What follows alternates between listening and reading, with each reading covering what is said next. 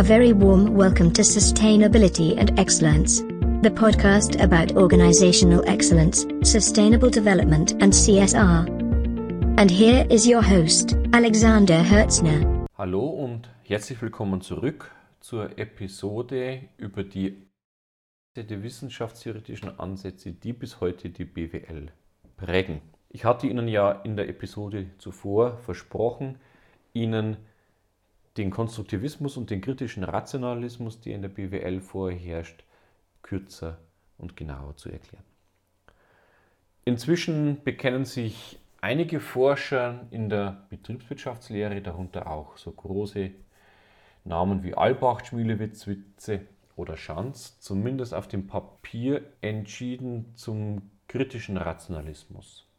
Deshalb bezeichnen manche die Betriebswirtschaftslehre auch als Geisteswissenschaft mit naturwissenschaftlichem Instrumentarium.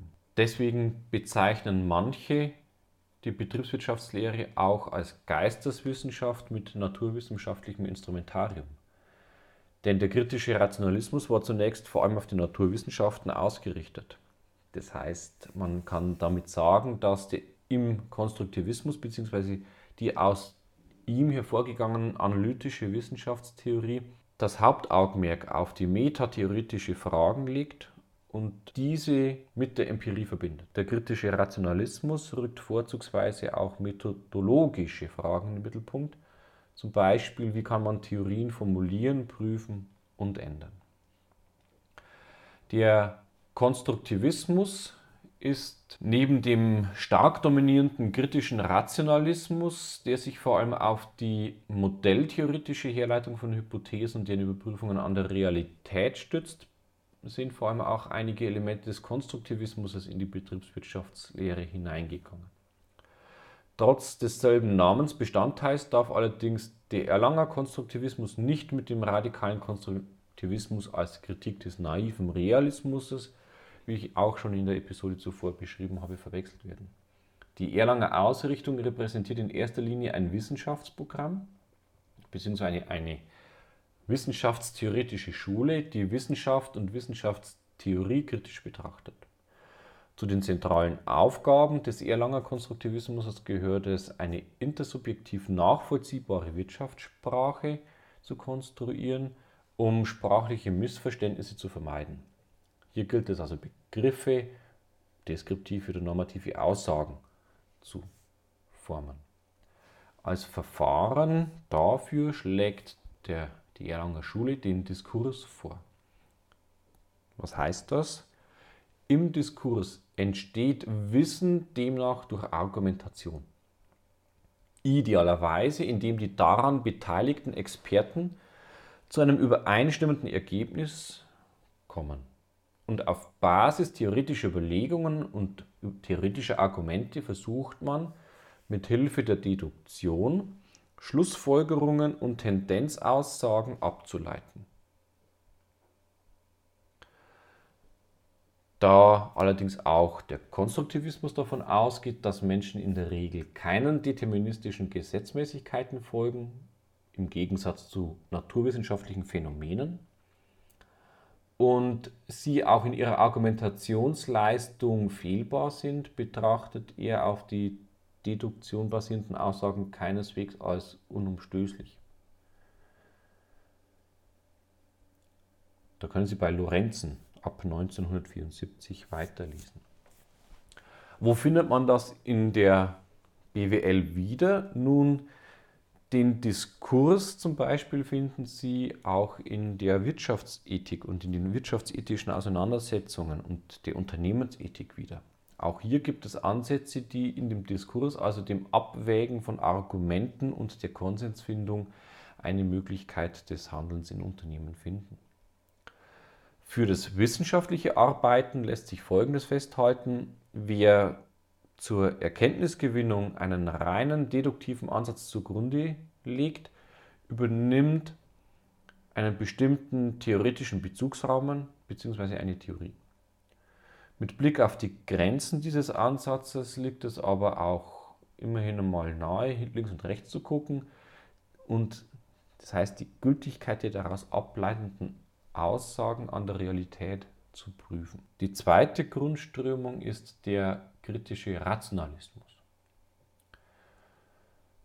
Da gibt es einen Grundgedanken, der dem Rationalismus zugrunde liegt, nämlich die menschliche Vernunft. Und die ist in diesem Ansatz grundsätzlich fehlbar. Man nennt das dann Fallibilismus. Das führt dazu, dass die Ereignisse rationalistischer Begründung daher auch nicht unumstößlich sind. Da sich also Wissen als fehlerhaft erweisen kann, ist es nur vorläufig. Es gibt also kein Wissen per se. Einer der bedeutendsten Vertreter des kritischen Rationalismus ist Karl Popper. Der erklärt es auch ganz bildhaft, zum Beispiel an dem Umstand, dass bislang nur weiße Schwäne zu beobachten waren, aber deswegen keineswegs die Aussagen, alle Schwäne sind weiß, ableiten lässt. Per se ist also die Induktion für die Sozialwissenschaften ungeeignet, nämlich aus den Beobachtungen und aus den Experimenten, die ja induktiv stattfinden, kann man keine generalisierbare Aussage bzw. Gesetzmäßigkeit ableiten. Was machen wir, wenn damit ein Umstand entsteht, dass sich eine Aussage niemals sicher bestätigen lässt? Das nennt man dann Verifikation. Es wird daher auch nicht möglich sein, die Wahrheit zu finden.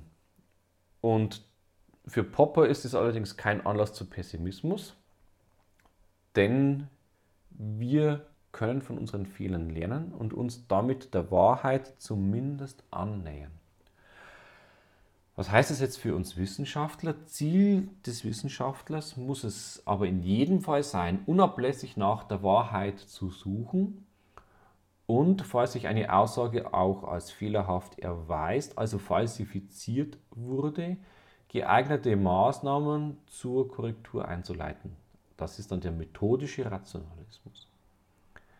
Idealerweise sucht man daher nach Hypothesen, die dem Popper-Kriterium der Falsifizierbarkeit entsprechen und damit auch einer logischen Prüfung auf Widerspruchsfreiheit standhalten. So, was ist jetzt dieses Popper-Kriterium der Falsifizierbarkeit? Nun, das bedeutet, dass die Aussagen so formuliert sein müssen, dass sie an der Realität scheitern können. Das heißt, man muss die Hypothesen durch beobachtbare Sachverhalte überprüfen, das wäre dann die Empirie, und widerlegen, das wäre dann das Falsifizieren. Hierin gibt es im Übrigen einen Einfluss des Neopositivismus auf den kritischen Rationalismus. Bloß mal am Rande angemerkt. Wenn es uns also nicht gelingt, die Hypothese empirisch zu widerlegen, so gilt die Hypothese und auch alle darauf aufbauenden Theorien vorläufig als bestätigt. Ein Beispiel wäre zum Beispiel die These des von Menschen verursachten Klimawandels. Alle Gegenhypothesen sind bisher nicht bestätigt worden, während hingegen in allen Studien die Hypothese, dass es eben menschengemachter Klimawandel oder Treibhausgasausstoß ist, diese Theorie wurde bisher immer wieder bestätigt, und zwar mehrfach. Das ist genau diese Widerspruchsfreiheit und das Popper-Kriterium. Wir finden auch Aussagen im Unternehmen. Bringe ich in dem gleichen Beispiel. Ich möchte zunächst aber noch auf den Blick für überraschende Forderungen nach der Falsifizierbarkeit eingehen. Denn was nicht falsifizierbar ist, und diese Problemlösungen, wenn ich sie also nicht so formuliert habe, dass sie falsifizierbar sind, können sie auch nie an der Realität scheitern und wären deshalb wertlos. Umgekehrt gewinnt aber eine Aussage mit zunehmendem Falsifizierbarkeitsgrad an Bedeutung. Also je eher sie an der Realität scheitern kann, umso besser ist sie wissenschaftlich formuliert. Beispiel aus der BWL. Eine Aussage Unternehmen, die 10% ihres Jahresumsatzes in Forschung und Entwicklung investieren, erwirtschaften einen im Vergleich zu ihren Wettbewerbern überdurchschnittlichen hohen Gewinn oder auch nicht. Was ist an dieser Aussage falsch? Richtig, sie kann zwar an der Realität geprüft werden, aber nicht an ihr scheitern. Weil entweder habe ich einen überdurchschnittlich hohen Gewinn oder auch nicht. Sie kann also nicht scheitern, sie ist folglich wertlos. Wenn man diese Aussage jetzt beschränkt und sagt, Unternehmen, die 10% ihres Jahresumsatzes in Forschung und Entwicklung investieren, erwirtschaften einen im Vergleich zu den Wettbewerbern überdurchschnittlichen hohen Gewinn, so hat sie an Wert gewonnen, da die Aussage an der Realität scheitern kann. Nämlich, ich nehme Unternehmen, die 10% ihres Jahresumsatzes in Forschung und Entwicklung investieren und schaue mir deren Gewinn an und der müsste überdurchschnittlich hoch sein. Jetzt sind wir schon ein bisschen ran, dass wir an die Realität kommen, aber was ist überdurchschnittlich hoher Gewinn? Das heißt, wir müssten die Aussage nochmal präzisieren und sagen, Unternehmen, die 10% ihres Jahresumsatzes in Forschung und Entwicklung investieren, erwirtschaften einen im Vergleich zu ihren Wettbewerbern 25% höheren Gewinn. Jetzt nimmt man einerseits den Informationsgehalt zu, das heißt die Aussage wird wesentlich komplexer. Andererseits habe ich aber die Wahrscheinlichkeit wesentlich erhöht, dass sich diese Aussage als falsch erweist. Ich kann sie nämlich falsifizieren. Ganz einfach, wenn nämlich die Unternehmer 10% in Forschung und Entwicklung investieren, aber eben keine 25% höheren Gewinne einfahren, dann stimmt die Aussage nicht. Also wenn es nur 10% höherer Gewinn ist, ist die Aussage falsch. Wie gehe ich jetzt davor? Wie stelle ich diese Aussagen auf? Nun, Folgen wir dem kritischen Rationalismus, dann vollzieht sich die Erkenntnisgewinnung in wissenschaftlichem Arbeiten in zwei, drei Schritten. Nämlich für einen erklärungsbedürftigen Kausalzusammenhang, das heißt ein in der Realität beobachtetes Problem, formuliert man Lösungsvorschläge in Gestalt von Hypothesen. Was Hypothesen sind, habe ich in einem anderen Video mal zu erklären. Jetzt nehmen wir empirische Tests mit denen wir diese Hypothesen falsifizieren und damit eliminieren können. Ziel dieser Vorgehensweise ist es, durch das ständige Bilden von Eliminieren von Hypothesen Gesetzesaussagen zu finden, die sich in der Realität am Ende bewährt haben. Man nennt das dann auch nomologische Hypothesen. Was heißt das Ganze jetzt für die BWL zusammenfassend? Nun, es lässt sich konstatieren, dass in der BWL oder in der Theorie, dass in der BWL Theorie und Empirie nicht ohne einander auskommen. Noch mehr, sie brauchen sich gegenseitig sogar.